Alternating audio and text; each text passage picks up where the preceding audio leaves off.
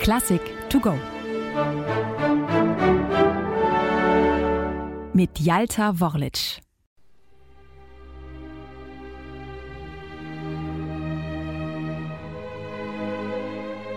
Das Adagio aus der zweiten Sinfonie von Robert Schumann gehört wohl zum Schönsten, was der Komponist geschrieben hat, allemal im Bereich der sinfonischen Musik.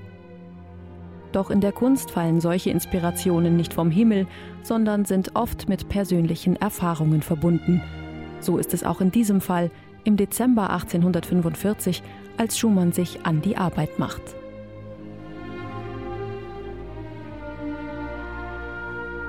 Robert Schumann kämpft schon seit geraumer Zeit mit Depressionen.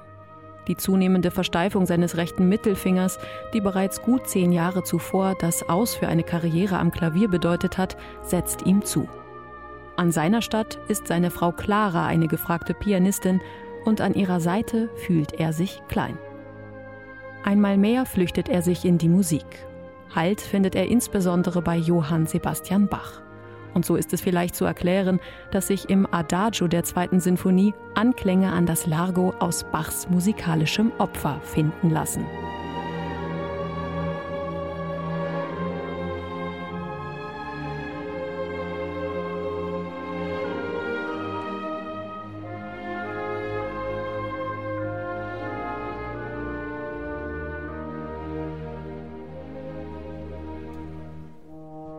Mit seiner zweiten Sinfonie therapiert Schumann sich gewissermaßen selbst. Anstoß gibt der Besuch eines Konzerts in Dresden, in dem die große C-Dur-Sinfonie von Franz Schubert gegeben wird. Kurz darauf schreibt Schumann an seinen Freund, den Gewandhauskapellmeister Felix Mendelssohn, in einem Brief: In mir paukt und trompetet es seit einigen Tagen. Ich weiß nicht, was daraus werden wird. Wenige Zeit später ist es klar ebenfalls eine C-Dur-Sinfonie Schumanns Opus 61. Erste Skizzen bringt er schnell zu Papier. Innerhalb von gut zwei Wochen steht das musikalische Gerüst. Die Orchestrierung der Sinfonie wird sich allerdings noch über Monate hinziehen. Im Gegensatz zu vielen seiner Kollegen fürchtet Schumann nicht den übermächtigen Schatten Beethovens, der die Gattung Sinfonie im 19. Jahrhundert zur wichtigsten Ausdrucksform der Instrumentalmusik gemacht hat. Im Gegenteil. Er orientiert sich gerade an dem großen Meister der Wiener Klassik, angefangen mit dem Aufbau der Sinfonie. Wie bei Beethoven in seiner neunten Sinfonie folgt auch bei Schumann auf den ersten Satz ein Scherzo. Mit gleich zwei Trios und drei schnellen Allegro Vivace-Teilen, die die Musiker, insbesondere die ersten Geigen, vor große technische Herausforderungen stellen. Felix Mendelssohn Bartholdy, der Dirigent der Uraufführung, dürfte sich gefreut haben. Denn ein klein wenig mutet der Beginn dieses Scherzos wie sein Sommernachtstraum an, allerdings in einer deutlich handfesteren Version.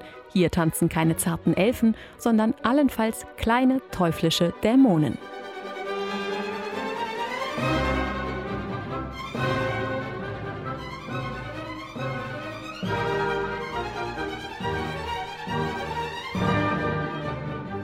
Musikgeschichtlich gesehen steht Schumann zwischen Beethoven, Schubert und Mendelssohn zu Beginn des 19. Jahrhunderts und Brahms, Mahler und Tschaikowski zu dessen Ende, was Schumanns Musik unheimlich spannend macht.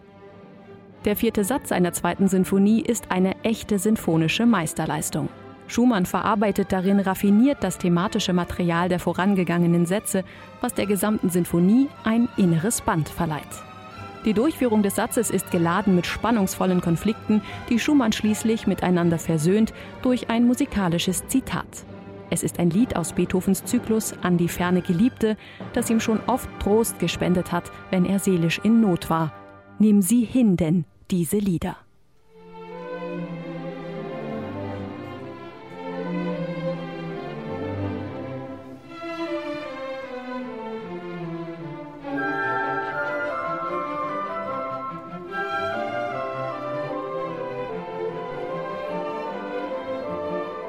Im letzten Satz fing ich an, mich wieder zu fühlen. Wirklich wurde ich auch nach Beendigung des ganzen Werkes wieder wohler, hält Schumann später in einem Brief fest. Und so kann man in der zweiten Sinfonie wohl eine gelungene Therapie sehen, die ihrem Schöpfer zumindest kurzfristig etwas Seelenfrieden verschaffte und deren Musik vielleicht auch heute noch Menschen getröstet.